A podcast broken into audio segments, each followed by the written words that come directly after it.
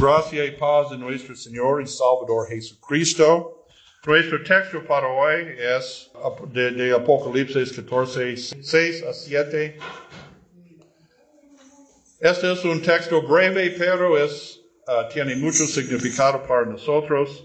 El texto para hoy se ha entendido para aplicar a Martin Lutero y la reforma del siglo XVI, cuando Martin Lutero monje y sacerdote, comenzó la reforma de la iglesia, pero no debemos entender este versículo solamente y únicamente a aplicar a Martín Lutero, pero es un mensaje de consuelo por la iglesia en todo tiempo en el libro de Apocalipsis, después de la advertencia contra los tres grandes enemigos de la iglesia en todo tiempo.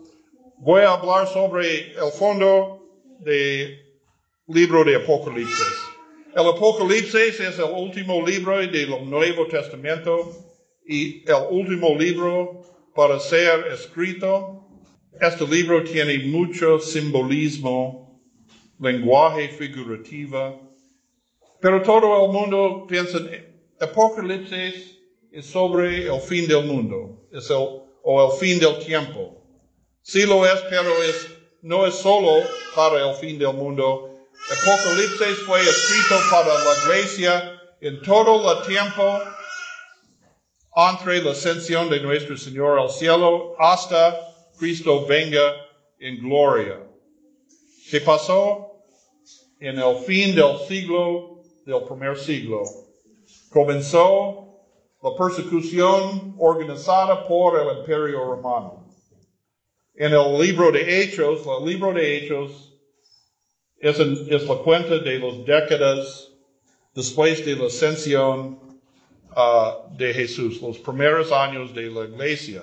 Y los cristianos padecieron la persecución de los judíos que no creen en Jesucristo, también los paganos que adoran otra dioses. Pero las autoridades en aquel tiempo, las autoridades del imperio romano, intentaron a quedar afuera discusiones religiosas. Ellos solo quieren mantener el orden.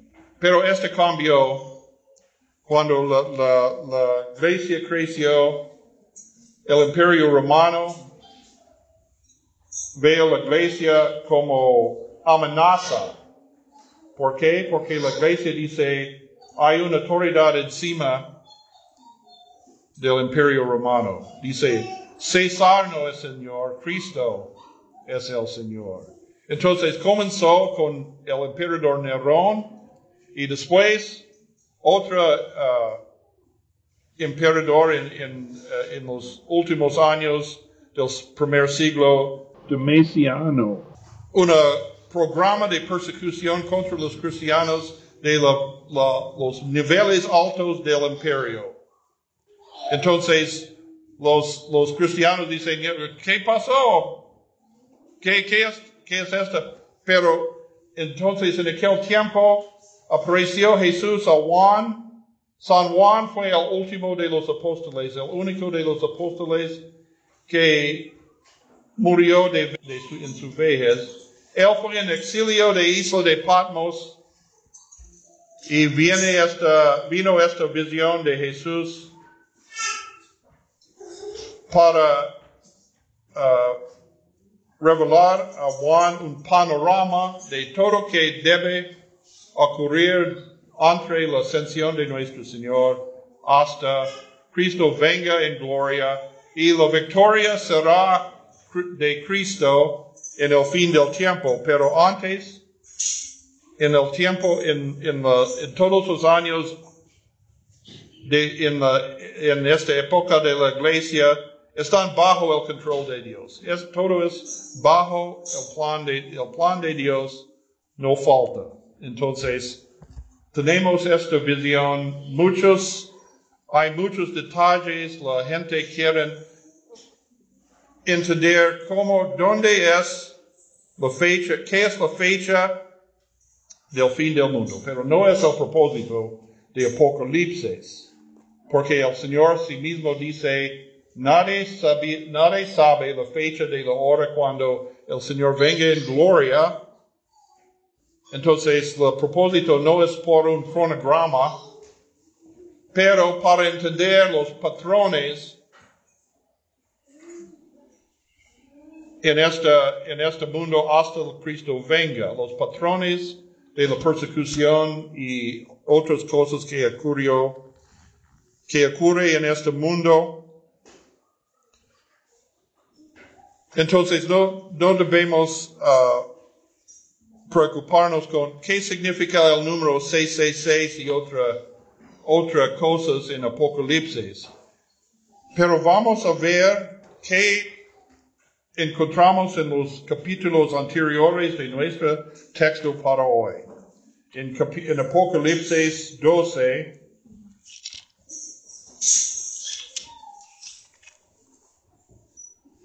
Dice así, apareció en el cielo un gran señal, una mujer vestida del sol, con la luna debajo de sus pies y sobre su cabeza una corona de doce estrellas, y estaba encinta, clamaba con dolores de parto, en la angustia del alumbramiento. También apareció otra señal en el cielo, y aquí un gran dragón escarlata, que tenía siete cabezas y diez cuernos, y en su cabeza siete diademas. Y en, versículo 5, y ella dio a luz un hijo varón que regirá con vara de hierro a todas las naciones, y su hijo fue arrebatado para Dios y para tu trono. Y la mujer huyó al desierto, donde tiene lugar preparado por Dios para que allí sustenten por 1270 días. Ok. El simbolismo, algunos de símbolos son claros. ¿Quién es el dragón? Dice luego en este capítulo, el dragón es Satanás, el serpiente que engañó a Adán y Eva en el principio. Y él quiere devorar al hijo de la mujer. El hijo claramente es Jesucristo, porque fue nacido para ser rey de reyes sobre todas las naciones y fue arrebatado a Dios al lado de su trono. Obviamente es Jesucristo. Pero, ¿quién es la mujer entonces? No es la Virgen María, no es específicamente la Virgen María, pero su, su corona de doce estrellas significa los dos tribus de Israel. Entonces, la mujer es la iglesia. La iglesia ha existido desde Génesis 3.15 cuando el Señor prometió Adán y Eva un, Salvador. Entonces, siempre ha sido la iglesia, todos los que creen en las promesas de Dios. Y dice en Romanos también en Hebreos, los figuras del Antiguo Testamento que creyeron en la promesa del Mesías, del Salvador, son salvos. Abraham, Moisés y todos los otros. Ellos son la iglesia del Antiguo Testamento, del Antiguo Pacto. El Antiguo Pacto con Abraham fue desde la descendencia de Abraham, viene el Salvador prometido en el principio. Entonces, esta mujer es la iglesia antes del nacimiento del Hijo, es la iglesia del antiguo pacto. Esta iglesia, este pueblo de Dios, produce Jesucristo. Es como dice uh, Simón Bolívar es hijo de Venezuela. Este es él es el Hijo de Dios, es hijo del pueblo de, los judíos.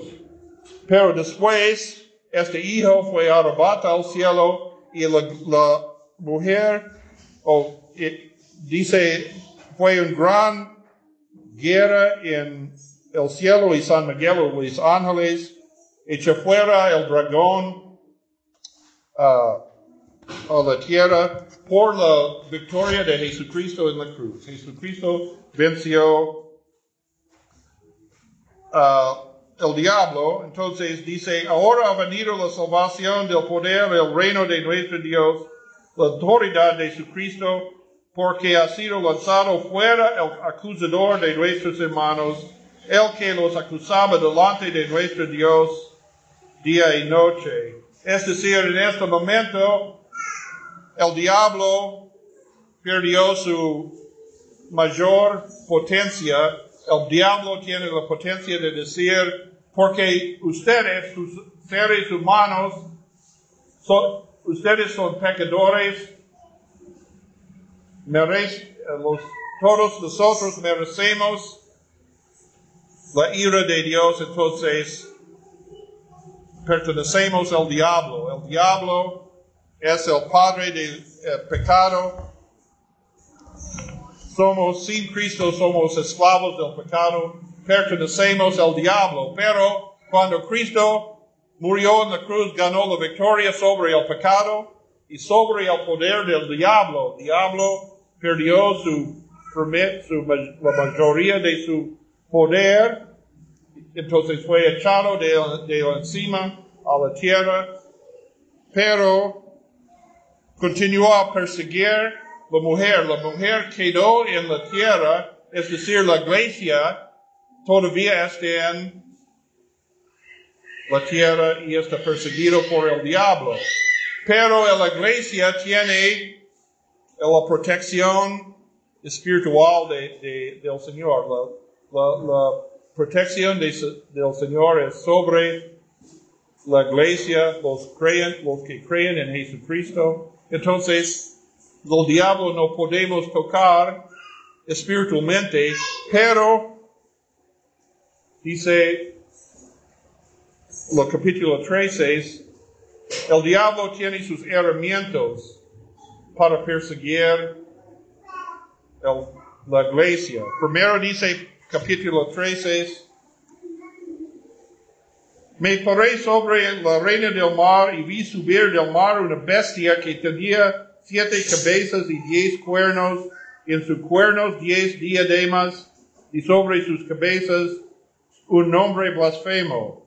Y la bestia que ve era semejante a un leopardo, y sus pies como de oso, y su boca como boca de león, y el dragón le dio su poder y su trono y grande autoridad. ¿Qué es esta bestia? Esta bestia es la autoridad civil contra la iglesia de Dios. Porque según Romanos capítulo 13, Dios instituyó el gobierno civil. El, gobierno civil es parte de la creación, la orden de creación de Dios. Dios otorgó a las autoridades la derecha para usar fuerzas de armas para, para proteger el pueblo, para la defensa del pueblo. Pero las autoridades son seres humanos, son pecadores. Y la, tentación de hombres poderosos, los hombres de poder, es para no reconocer dónde viene su poder, dónde viene su derecho para proteger al pueblo, para ser en, uh, puestos altos. Y ellos entonces mandan decretos que contra la ley moral de Dios en su arrogancia, en su orgullo. Entonces, ¿quién está contra?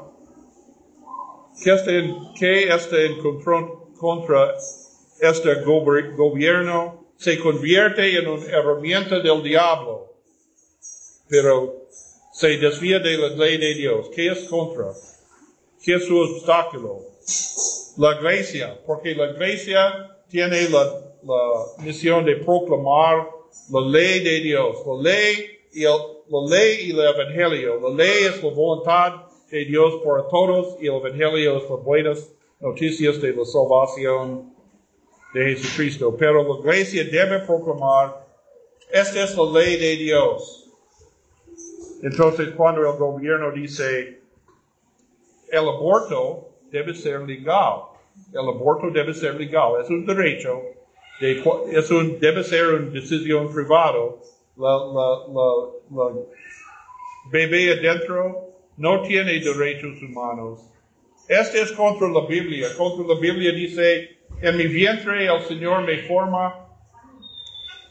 Entonces la iglesia debe ser, no, no es, no es la voluntad de Dios.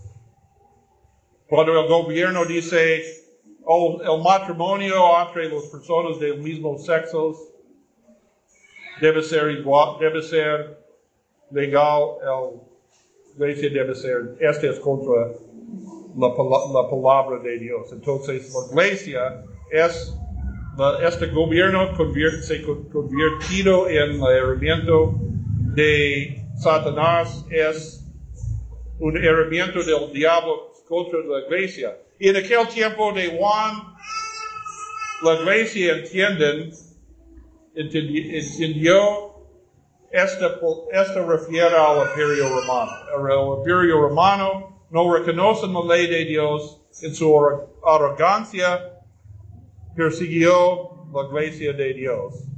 Pero nosotros también podemos aplicar esta, este versículo también. Más, dice, uh, después vi otra bestia que subía de la tierra y tenía dos cuernos semejantes a los de un cordero, pero hablaba como dragón otra bestia, esta bestia tiene cuernos como cordero, pero hablaba como dragón. ¿Qué significa? ¿Quién es el cordero? Jesucristo. Pero el dragón es Satanás. Es decir, esta bestia tiene la apariencia del cordero, pero no habla de mensaje, de Evangelio, pero del dragón. Habla de lengua del dragón, Satanás. Esta es la iglesia falsa, la iglesia que ha desviado de la palabra de Dios. ¿Quién llamó para la crucifixión de Jesús? ¿Poncio Pilato? No, Poncio Pilato aprobó, pero Pilato los líderes religiosos de los judíos gritaron crucificar a Jesús. Ellos quieren la crucifixión de, de Jesús, porque ellos tienen la palabra de Dios, pero no quieren entender la palabra de Dios, no quieren entender Jesucristo como el Salvador. Entonces, estos hombres religiosos que ellos fueron los líderes religiosos, pero ellos fueron contra de Cristo. También en aquel tiempo del siglo XVI, el monje Martin Lutero, en esta fecha recordamos cuando el monje, Martin Lutero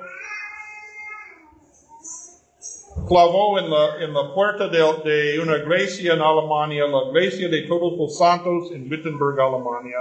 95 tesis contra las doctrinas de penitencia, indulgencias, purgatorio y la autoridad del Papa sobre los almas después de la muerte. Porque hasta hoy en día todavía la iglesia romana dice, el Papa tiene la, la tú eres salvo por Cristo en la cruz, pero antes de entrar en la vida eterna tú debes uh, hacer penitencia y si no puedes hacer penitencia en esta vida, debes sufrir en, en purgatorio.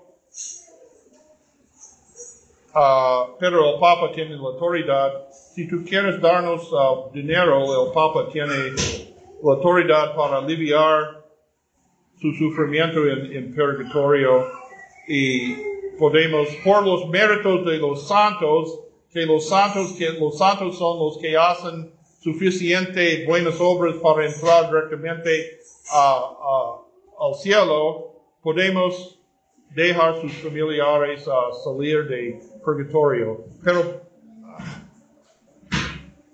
Lutero dice, este no es el Evangelio. El Evangelio es, somos justificados solo por la fe en Cristo. Solo por la fe, no por fe más buenas obras después del bautismo.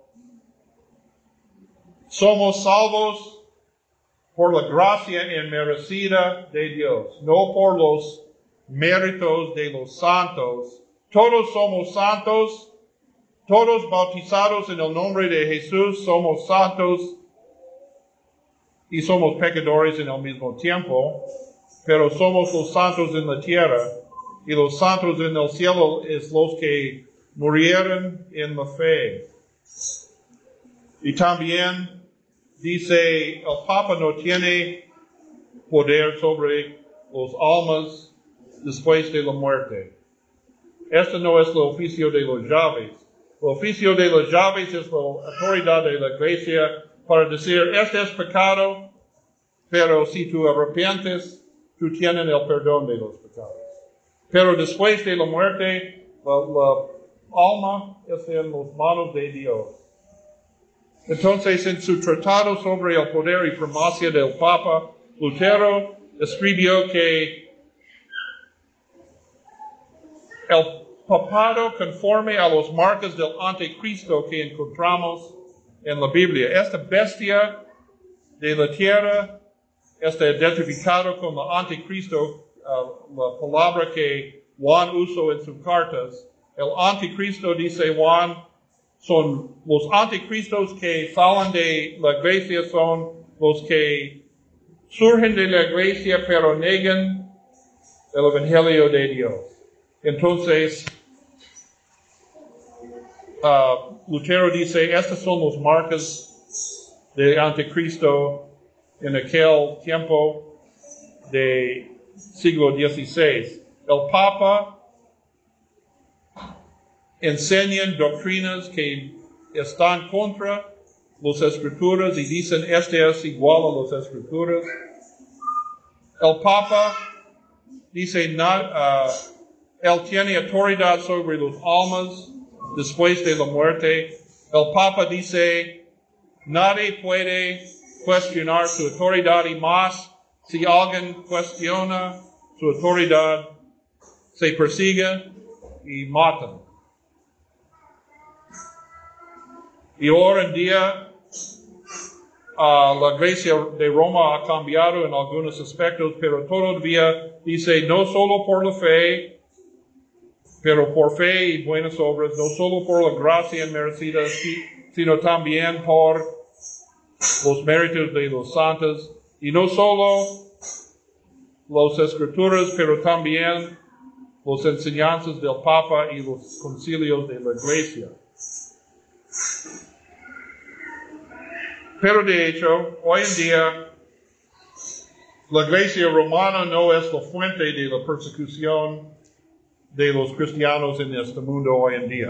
Hay, hay mucha persecución en la, de los cristianos en, el mundo hoy en día, pero no, la fuente no es por ahora la iglesia de Roma, por, por mayormente por circunstancias externales, porque desde el siglo XVIII la libertad religiosa es un ideal política de todos los países, entonces no permiten una iglesia perseguir a otros.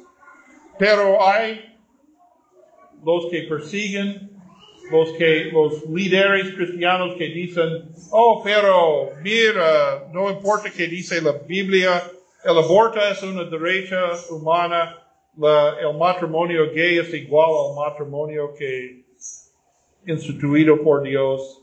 Y esta dice, los cristianos que creen en las escrituras son, ellos uh, están persiguiendo, está apoyando y justificando la persecución de los cristianos que creen en las escrituras. Entonces, en esta manera nadie cambia, todavía la, el diablo persigue la iglesia por sus herramientas, pero estos versículos, nuestro texto para hoy dice, no importa, tenemos el Evangelio eterno, los enemigos de la, de la iglesia no tienen la victoria en el final, Cristo tiene la victoria en el final, tenemos a nuestro lado esta palabra poderosa, la palabra tiene la, uh, el Espíritu Santo está activo en esta palabra. Y nadie puede silenciar la predicación del Evangelio pura. Siempre Dios está con nosotros, es nuestro refugio. Y cuando cada uno de nosotros confesamos este Evangelio, es otra proclamación para el mundo contra los, los maestros falsos, contra los hombres poderosos que niegan el Evangelio, que no reconocen la autoridad de Dios. Pero Dios todavía tiene la autoridad, todo está bajo el control de Dios. Entonces, damos gracias a Dios hoy en día que nuestra hermana Diana va a confesar su fe y toma su primera comunión, porque esta es una confesión, esta es una proclamación del Evangelio de Dios. Gracias a Dios, porque sabemos, aún en el siglo XVII, parece que el Evangelio fue silenciado, pero Dios levantó a Martin Lutero para comenzar el, la reforma. Y cada, en cada época Dios también nunca permite la victoria de los enemigos de la iglesia. Gracias a Dios a esta. Gracias por la confesión de Diana y para cada uno de, de ustedes hoy en día. En esta palabra de Dios tenemos la esperanza, la promesa de la vida eterna y la paz que sobrepasa todo entendimiento. Amén.